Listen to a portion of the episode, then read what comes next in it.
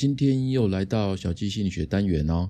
这个单元我规划的内容啊，是着重在分享实用的心理学技巧，在技巧的层面，让你可以很快的应用在生活上去解决大大小小的事情。那今天这个标题啊，的确有点耸动哈。有时候解决提出问题的人是对的。那很多人一听到这样的话哦。就会想到对岸的中共政府，对不对？说他们最擅长的不是解决问题，而是解决提出问题的人。这个听起来有点像是嘲笑。哦不过啊，说真的，在现实世界当中啊，这种解决问题啊，或者是解决人的选择，在职场上面的应用啊，其实最多哦。当你是员工的时候，你会跟主管或者是老板提出问题或者是建议嘛？当你是老板或者是主管的时候，员工就会跟你提建议。如果你有一天想要当老板或者是当主管这两个角色的话，那今天这一集啊，我非常建议你可以来听一听，因为当你提高到领导层次的时候，消灭问题的能力这个需求常常是高于解决问题的。为什么呢？因为对领导层级来讲哦，面对更多的会是。什么要做，什么不要做的选择哦，因为有可能一做了，风险就来了，所以它不会是一般员工的怎么做的执行问题啊。那我们今天就这个部分呢，来解释给大家听。我用我最近一个客户啊来举例给大家听哦，就是我有一个做稻米品牌的小农客户哦，他是刚创业的小品牌，那他要做米蛋卷这个伴手礼礼盒。那我们是接他的创意设计，所以我们给他包括了策略啊、包装啊、呃视觉风格啊，怎么样用最适合的预算做出最好的效果，然后我们给他进行提案嘛。那这当中我们不断的跟不同的呃制造厂商去沟通哦，设计报价啊、摄影报价啊、包装报价啊。来来回回的改了好多次，然后再报给客户嘛。那工厂也因为跟我的关系，所以他们帮忙先打样啊，不收费等等的。但是客户呢，就是觉得说，哎，预算啊没办法过关，预算太高了，所以一直卡关，拖了超过预期的时间。所以因为时间拖得太久，那厂商也跟我抱怨嘛，怎么都还没有确定订单呢？后来我就觉得说，哎，这样不行啊，就只是现在怎么做的一个回圈里面哦。然后我就跟客户说：“哎，先停一下，stop。然后我来重新复盘思考一下。然后我问了客户几个问题哦，就发现说，第一个，他对做品牌会烧多少钱哦，没有概念哦。其实做品牌真的会花很多钱哦，但花多少钱，他其实是没有一个概念，没有一个轮廓的。所以他等于梦想大于他的实际能力。那第二个呢，因为这样子嘛，所以他。预算就根本不够，所以硬做下去的话，他所有的现金流都会先卡死，因为他先付出了嘛，所以他可能没有办法叫足够的量的货啊，让他可以卖。哦，第三个，他做事的这个人啊，只有两个，但是他想要做的事情太多，所以他会分心，没有办法认真的思考。哦，第四个，他没有固定的销货通路，所以连基础的销量都没有。那你没有量，连带的各种生产成本就会太高啊，那你的现金流一样会死掉啊。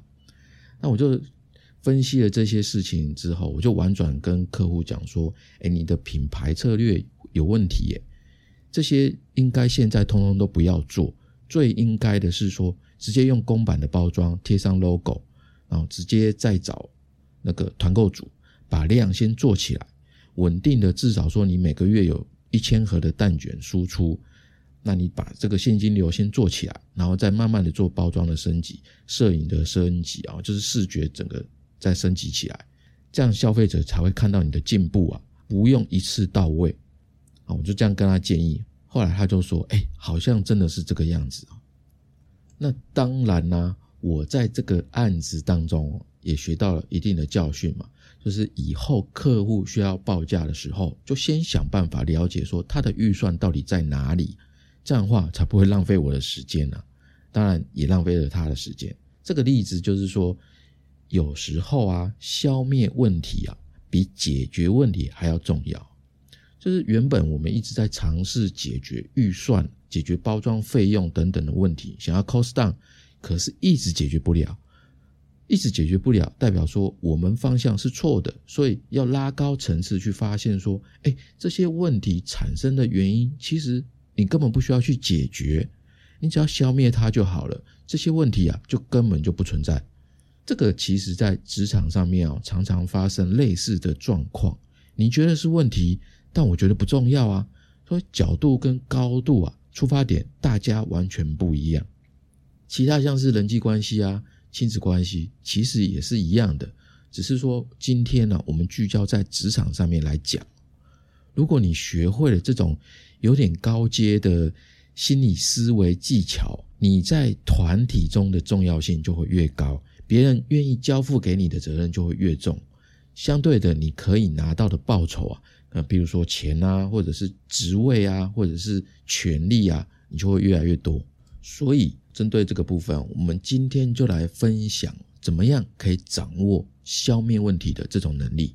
那方法教给大家，修行还是在个人啊。那首先呢，我们会分两个部分来看。第一个大的就是说，我们先来自我觉察一下哦。当遇到有机会提出问题的时候，你自己会是哪一种的提问习惯？那我们先看到自己的模式哦，才会知道说，哎，我需不需要调整，或者是维持现在这样子的模式哦？这是第一个大的部分。第二个大的部分呢，就是说，如果我们不是解决问题，那怎么样才是消灭问题？甚至说，哎，让问题就不存在，根本上不存在。那为什么有时候解决提出问题的人才是好方法？那什么时候才需要消灭问题？我们就这个部分来跟大家说明。好，第一个大的部分就是当有机会提出问题的时候，自己会是哪一种提问题的习惯？大部分的管理阶层绝对都是喜欢说：“哎，你跟他提问题的同时，你已经先思考过解决方案的属下。”呃最好呢，还是私底下讲，不要在公开场合人多的地方讲。而且呢，你提的问题的模式啊，听多了，如果你的模式都一样，听多了就会马上知道说，我应该是要解决问题，还是要把你解决掉？哦，为为什么呢？我们举个例子，我们一起来做换位思考，那你就会很清楚到底为什么。好，我们举一个职场上的例子啊，比如说今天公司开销售大会。相关的员工都要参加。那这个开会的主题叫做提升旺季的销售业绩。好，那在会议上，老板就说：“哎，这一季是大月哦，希望各部门呢超过去年同时间的成绩，尤其是新客户可以多跑跑哦。只要超过，那我们今年整体的业绩啊，公司就稳了啦。那奖金当然也依照比例会发放啊。那除此之外哦，对于明年公司上市计划会有很大的帮助。所以。今年旺季非常重要，那大家有什么问题吗？好，老板就这样讲。那这时候呢，一共先有四个员工举手发问，好，四个问题，四种心态。那要解决问题还是解决人？我分析给你，那一听就会明白。第一个人他就说：“哎，好，老板说的对哦，公司稳定成长，我们也跟着好哦。上市是一个很大的目标，我们一定要一起努力。那只是说，老板，我想再确认一下方针哦。”我们新客户的开发是集中在创新领域的客户好呢，还是说传统行业的客户好呢？然后策略上呢，是要深耕现有的市场继续挖，还是说我们要拓展目前客户占比比较少的区域好呢？哎，这种问题哦，提问这种问题的人，通常是老板最喜欢的角色。为什么？因为一方面哦，他顺着老板提出的这个大战略，他的路线去思考怎么做。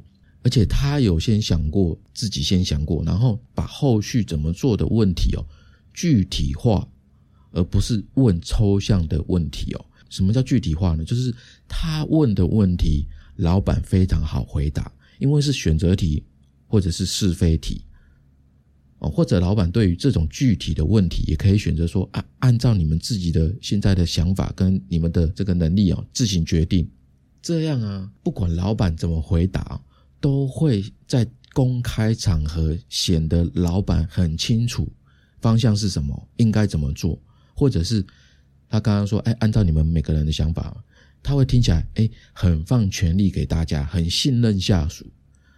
可是其实真相可能老板没有想过你问的这种问题哦，所以这样的问法不会让老板当场愣住、当场丢脸，而且还默默的提醒了老板，哎，去思考应该注意但没有注意到的部分哦。当然前提是他没有想过这种问题啦，可是大部分老板应该会想过了。有的老板他的性格是脸皮比较薄啊，不喜欢人家吐槽啊，因为他管那么多人，对不对？赚那么多钱，他。有一定的身份地位嘛？哦，有的老板呢，他是喜欢别人顺着他的想法去做，很多会当老板的都是比较有主见的人啊，所以大部分都会是这样的性格。那所以第一种这种不会拍马屁，太拍的太夸张哦，而且懂得用三明治的沟通法，三明治沟通法就是 PNP，大家可以 Google 一下，我们之前小鸡心理学有讲过。那问的问题呢？又能够让老板好回答，还有提醒老板的这种人哦，他不管走到哪里，都会是公司跟团队不可或缺的角色。好，这是第一种提问的人。那第二个人呢，就说：老板，每年到大月啊，各部门一定超忙。可是我发现啊，只要是旺季的时候啊，那广告跟行销这两个部门对外的策略好像不太一致诶。这让我们销售部去面对客户的时候会不会质疑？耶，你看能不能说三边呢各设一个专属的窗口来对接啊？用定期的会议哦，建立大家部门的默契嘛。那部门的主管可以建一个邮件群哦，确保说对外的策略啊是一致的。这样的话，我们销售部才会没有后顾之忧的去冲业绩啊，去达到目标。诶，他提的问题哦。确实是存在的。我们假设它确实是存在的，而且很重要，对不对？建这个窗口很快啊，就是只派一个人嘛。但是我们期许的结果，他要的结果不是马上就能够解决的，对不对？哦，这种能提出实际问题的人有的老板听了会觉得很好，一定会当场说：“哦，你提的问题，那你你有解决办法，那就直接交给你啦，啊，交给交办你去做。”那有的老板会。多花一点心思说，哎，哎，你说的不错哦，为公司好。可是呢，他私底下可能会想，在大场合哦，公开场合直接黑了两个部门，那你觉得广告部跟行销部他们听到了，他们会怎么想？哦，这样的话，我还私底下还得去帮你搓汤圆，还要帮你擦屁股。哦，这这这种人呢，呃，其实老板也喜欢了。啊但是呢，他会留在身边哦，多一点磨练哦，因为他做事是有担当的哦，敢说出问题啊，也敢提出解决办法，还有担任这个责任，对不对？那这样的人，他基本上是很有工作企图跟价值的。不过呢，升到管理阶层哦，他可能就会考虑了，这个不会是第一人选。为什么？因为他还不懂人际关系，有时候是需要让子弹飞一下的。哦，飞一下看看问题会怎么发展，而不是直接啊每个问题好像球来就打，对不对？所以啊，如果你是一个很有能力的职场人哦，但是呢，哎，升官为什么老是没有轮到你？那可能你就要这个部分呢，可以想一想哦，哎，自己在这方面是不是哎需要调整一下哈？这是第二种。那第三种呢？老板忘记要送新客户啊？我们出差的次数会多很多，那出差的费用能不能放宽一点呢？还有销售的奖金，这次可不可以多一点？因为这次是旺季啊，又对明年的上市目标很重要。我想多点奖金的话，大家一定会更努力。哦，第三个这种人啊，他会顺着老板的意，对不对？顺着公司的大方向、大战略去做，他是不会到被开除了，但是呢，他也不会被重用。除非他的业绩很强，强到一枝独秀，超超过别人很高很高。但是如果他业绩呢很普通，啊，又每次开口的问题啊，就是自身利益的问题。虽然争取自己的利益没有什么不对，但是如果如果一开口只说自己做到的话，应该得到什么回报，但是他绝对不会提说如果做不到怎么办。好，老板愿意给你啊，主管愿意给你啊。但是你的交换条件是什么？如果你做不到，那怎么办？难道就算了吗？哦，所以呢，对这样的人哈，他虽然不会犯什么大错啦，不过平常老板也不太会理你哦，算是冷板凳的角色。因为为什么？我一直在讲啊，人际关系永远是你要什么，我要什么。虽然我们在职场上面有上下层的关系哦，但是一样的，就是我们双方都要搞清楚自己跟对方要什么，然后要提出互相满足的条件，这样才是稳定跟良好的平衡关系哦。如果每次都只有单方面的提出更多的要求，他却不用做出承诺，不管是谁都不会喜欢跟这样的人在一起的。好，第四个哦，第四个人，老板，说实话，我们销售部是有瓶颈的，因为我们的商品技术没有提升呐，每次一到客户那里啊，总是会被客户跟敬业比较，所以光凭我们三寸不烂之舌。人家也不买单啊！你看能不能让技术部哦把品质提升上去了？那这样我们就有竞争力了。OK，听起来好像有点道理，对不对？哦，技术提升，产品能力提升，对不对？但是这种人呢，他提出这样的问题啊，就是标准的解决提出问题的人的那一种。为什么呢？这问题有什么不好呢？第一个哦，分析给你听。第一个，他跟老板的路线唱反调。老板说从销售突破。他却说：“哎，技术有问题，应该从技术来突破。可是，你有没有想过，你不能假设老板不知道技术瓶颈的问题哦，而是应该假设说，老板不解决技术问题，肯定是有不能马上解决的问题存在，所以才会要主打销售的策略来取得战果。因为你看的东西，你看的角度跟他看的角度绝对不会一样。”因为他还要看其他的部门啊，你只有看你的销售部，这就好像一个战役有没有？我们要一个攻城战哦，将军命令集中兵力要攻打城门啊，收到命令的士兵却说：“哎，不对不对，应该要爬城墙。”然后他还跟其他的小兵说：“哎，我们要一起爬城墙，爬城墙才对，因为将军不知道我们现在的状况。可是你怎么肯定将军不知道呢？”将军他是站在后面高的丘陵地，早就看到了城墙上面有埋伏，哦，爬上去城墙会死掉很多士兵，所以将军才说我们的战术是要直接破门入城。那小兵怎么看得到整个局势呢？看不到的。所以回到销售大会，哦，当然这个第四个人说的技术问题啊，其实也是实际存在的啊。不过，万一在场参与会议的其他人哦，其他销售部的他们也听到了，他们可能会觉得，哎，有道理呀，我应该技术也要提升啊。哦，那他提出的问题是不是就能够煽动别人？他就把原本要冲业绩的事情变成部门销售部跟技术部的对抗，因为变成技术部的问题嘛，这事情是不是就升级了？那升级了不就更麻烦？那不止。销售部军心动摇，还影响到其他的部门。那你这样子的话，我老板说要达到业绩目标，这个很关键的旺季，那是不是就多了不必要的变数？那可能老板想的是，因为我没有办法马上解决技术问题啊，所以这个时间的关系，我们需要销售部门来以现有的技术提出方法，去找到更多合适的客户。这个是大的策略方向。哦，不过这个第四个人直接否定了老板的这个大方向，这个结果其实是蛮严重的啦，因为它会延伸出很多其他的不必要的问题所以这第四个人就是标准的解决提出问题的人哦，因为解决它比较简单，不要让他乱了其他人的阵脚。这个并不是说主管或者是老板喜欢解决提出问题的人，而是在经营的现实里面哦，能解决问题的人。是占比比较少的，制造问题的人是比较多的，而且没有人会承认自己有问题啊。但是指出别人的问题啊，却是非常的简单。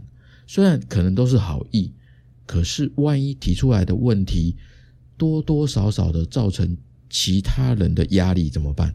有没有想过对方为什么跟你想的不一样？我们的立场不一样嘛？那有没有私底下先了解过？哦这些呢，都需要先思考到。然后你再去提问哦。还有一种可能就是，搞不好这个问题不讲，是因为在私底下处理，可是呢却被你光明正大的挑出来讲，那处理起来就会变得更麻烦。所以啊，哦，以上这四种人，我们可以自己觉察一下，哦，自己在职场上常常是哪一种提问方式哦。如果你是想要升迁，想要成为走到哪里都是不可或缺的人物，想要升官哦，想要加薪，那学会提问题啊，是一个丛林生存法则很重要的一个部分哦。因为对于管理一个群体的人来讲哦，解决事情还是解决人，常常取决于说这个问题的方向。因为很多时候所谓的问题哦，它的本质啊。不管问题百百种，它的本质是利益的冲突，或者是它只是根本立场上的不同。因为一个群体不是每个人的想法都一样，每个人看到的都会只有眼前的部分，不是所有的人都是为了同一个目标，或者是可以相容的目标而一起奋斗。越大的群体啊，他的想法就会越复杂。所以有时候真的是提出问题的人把它解决掉，才是唯一的好的办法。后面呢，我我们会再进一步的解释说，哎，解决提出问题的人是什么时候应该下的判断，我们再更深入一点。好，第一个大的部分我们讲完了，第二个部分呢，就是如果不解决，那怎么消灭问题，甚至让问题不存在呢？我很喜欢一种理论啊，叫建构论，它算是认知心理学的基础的一种，它是哲学领域。那建构论呢？这个思维啊，在这边会很有用。简单说呢，就是消灭问题，其实最关键的就是在你为这个问题重新建构了新的角度、新的观点、新的看法、新的可能性。当问题不再是问题的时候，你就不需要解决它了。所以这个叫建构论。我用一个小故事来解释一下哈。网络上有一个佛法的小故事，刚好对应这个建构论。从前呢，有一个书生啊，跟他的初恋约好了在某年某月某日结婚啊，就是他考取功名的时候。那这个学生呢，啊，这个书生就寒窗苦读嘛，最后考取了功名。到了约定的那一天哦，他去见他的初恋，哎，结果女生，哎，她已经嫁给别人了，哎，哦，已经嫁给别人了。那这个书生呢，就大受打击啊，认为自己被绿了，被骗了，哦，他就常常年的卧病在床。哦，他也不去这个政府报道了，不能当官了。那有一天呢，一个云游四方的和尚啊，来到他们家化缘，那得知了这个书生的情况哦，那想说，哎，他去见见这个书生好了。那这个和尚呢，他就拿出一面镜子，叫书生看。啊，这个书生一看呢，哎，怎么镜子里面是一片大海哦？啊，沙滩上面有一个死掉的女生哦。一丝不挂的躺在海滩上面，那有一个人路过了，他看了一眼啊，他就摇摇头走了。然后又来了第二个人，看到了啊，把自己身上的这个外套啊脱下来给这个女生盖上，然后就走了。然后第三个人呢，他也看到了，看到了呢，他于心不忍啊，觉得啊这样曝尸在外不好啊，就找个地方把这个女生呢好好的埋葬了，然后。镜子呢？他继续看啊，画面突然切换，哦，书生就看到自己的初恋哦，在这个洞房花烛夜的时候啊，被她老公就是抢走他老婆的这个这个男人，把这个头盖掀起来，就是掀他古代不是会穿红衣嘛，会盖头盖嘛，就掀起那个头盖的瞬间，然后就画面就没有了。但是书生就不了解啊，说，哎，这到底是什么意思呢？那和尚呢就跟他解释说。这个海滩上那个女尸啊，就是死掉的这个女生，是你未婚妻的前世哦，你就是那个第二个路过的人，给了她一件衣服，所以她今生呢跟你谈恋爱，这个只是要还你一个人情，但是她真正要报答一生的人啊，是第三个帮她好好埋葬的那一个人，那个人就是她现在的丈夫。哦，这个时候那个书生听到就说：“哦，原来如此啊。”后来呢，他的病就好了。啊，当然这只是一个故事啦。这个和尚用的方法呢，他不是用一般解决问题的方法，譬如说啊，教书生啊怎么样把初恋抢回来啊，或者是开导书生啊，啊，天涯何处无芳草，何必单恋一枝花？哦，老梗了。这和尚呢，他是用消灭问题的方法。哦，就是让书生认为啊，这个女生嫁给别人不是谁的问题，不是你的问题，不是女生的问题，也不是抢抢你老婆的那个男人的问题，而是前世今生必然的发生，可能有点可惜啊，但是呢，它也是一个美好的姻缘哦。那书生听了，他自然就会放下哦，原来不是问题，不是谁的问题，而转念一想，问题就不见了哦。虽然这只是一个故事啊。那那个第一个人是谁哦？这个就你就不必去想了。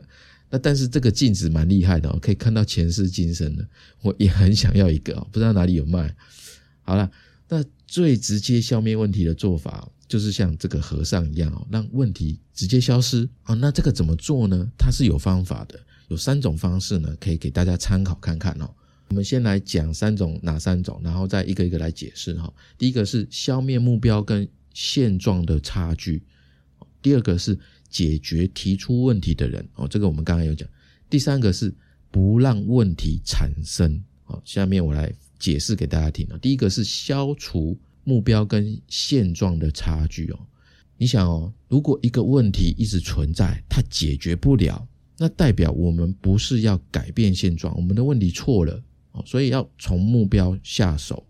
就像我前面提到自己的经验一样嘛，那个做。蛋卷的客户啊，他的目标设错了，他的预算根本就没有到啊，所以哦一直改预算是没有办法解决的。针对这个部分要怎么做呢？第一个当然就是降低目标啦。哦，很多问题就是我设定的目标太高啦，做不到，又一直想做到，然后才产生无法解决的问题。所以要降低目标，调低你的期望。简单讲就是你们那个屁股不要做那个事啊，我们预算就不要做精品等级的包装。有初步的包装，可以赶紧卖，赚到钱再讲哦。还有，比如现在有一种现象，就是哦，你月收入只有三万，然后你要开宾士车的阿迪亚，有没有？你付车贷、油钱、吃饭钱都不够，那这面子比负债还要重要。但如果你是买一台机车哦，那这个汽车车贷、好油费这些高消费就没有了嘛？那你每个月是不是就有吃饭钱？钱不够的问题也就消失啦。哦，降低目标。有时候问题就解决了嘛，对不对？哦，第二个就是有些时候这个目标呢，不用现在处理，问题不用现在处理。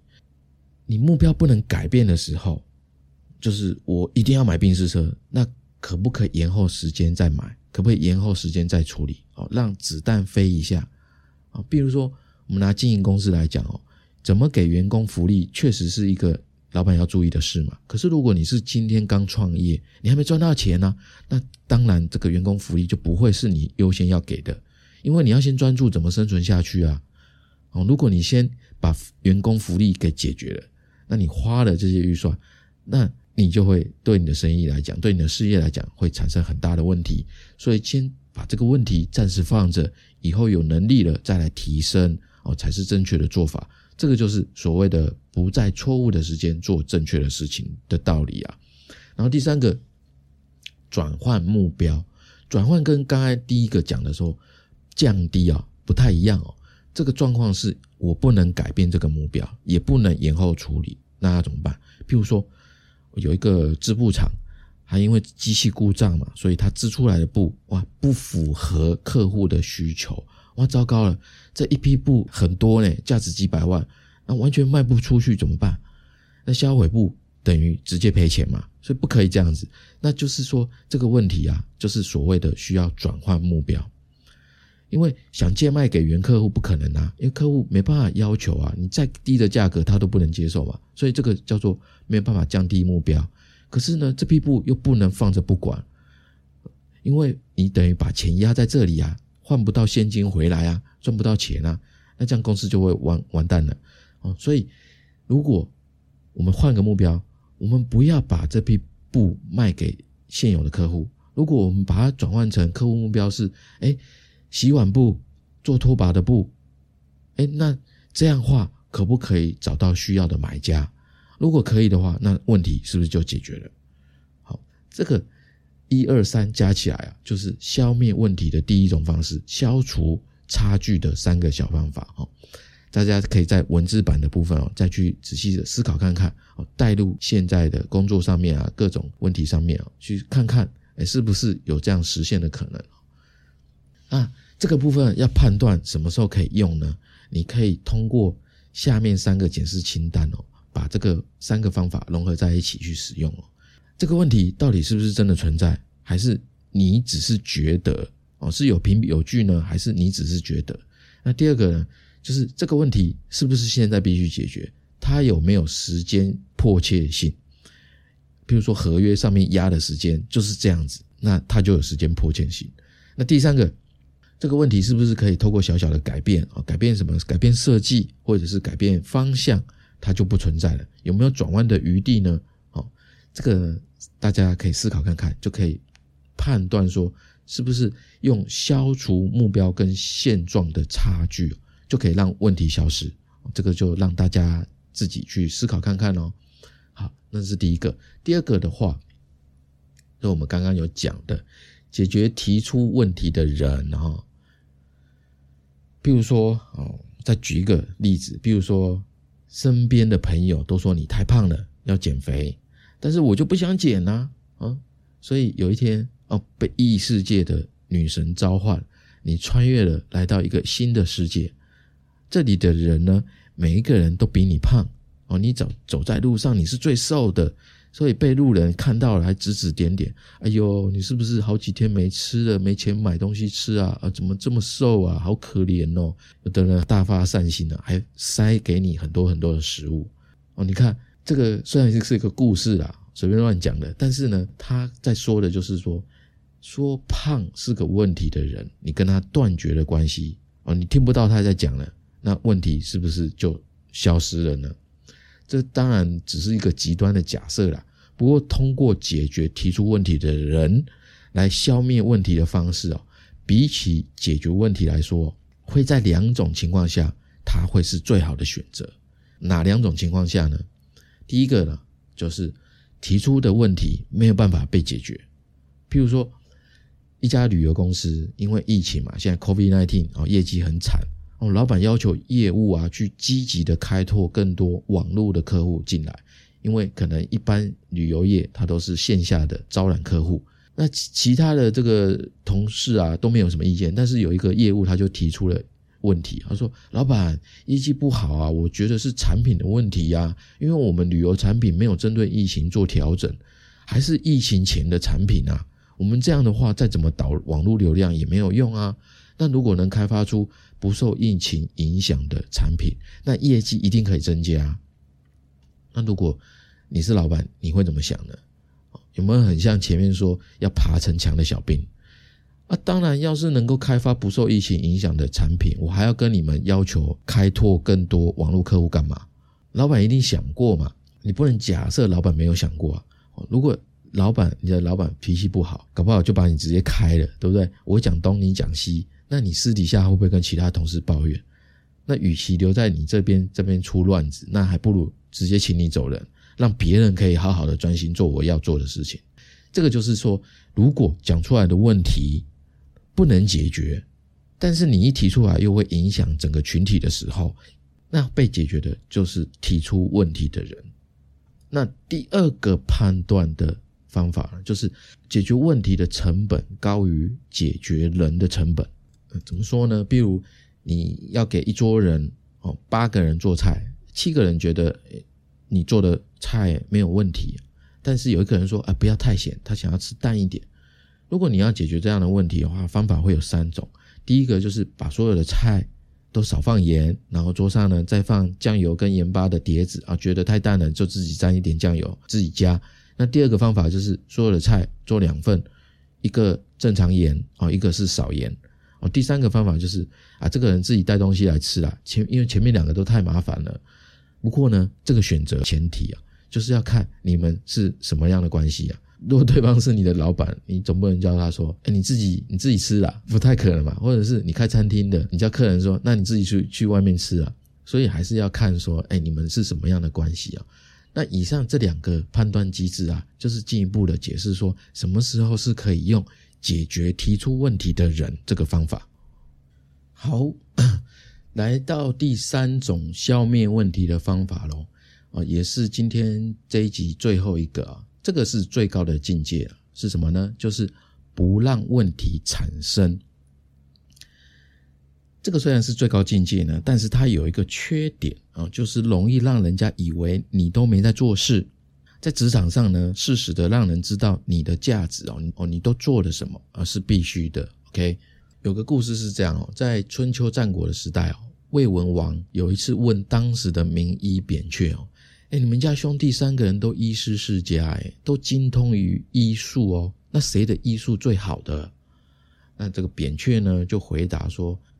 大哥最好，然后我是三个人当中最差的一个。那魏王听了就觉得说：“啊啊，怎么不是你最好？”那扁鹊就解释说：“因为我治病的时候啊，都是在病人病情非常严重的时候，那这个时候他们可以看得到病情好转的样子，所以我才名闻天下。那我二哥呢，治病比我强。”因为他是在病刚开始的时候，症状还不明显，病人没有很难受的时候，就直接药到病除了，所以人家都会以为他普普通通。那我大哥更神，他是在病人自己不觉得有病的时候，就已经先帮他根治了，所以人家觉得自己没病，有病的是我大哥。可是这真的很冤呐！哈，扁鹊的大哥消灭问题的做法，就是根本性的不让问题产生。这是一个故事啦，不过在经营企业上面呢，的确呢是需要能够预知风险提前做好规避的能力嘛，来做到说不让问题产生嘛。你越大的公司越需要这样子。什么叫预知风险？就是你有风险的意识嘛，不要对所有的事情都乐观的去估计，而是说认真的去做评估。哦，我们做专案管理的时候啊，有经验的这个专案经理啊，他管专案最重要的就是管风险。你有没有进度延迟的风险呐？有没有成本超支的风险呐？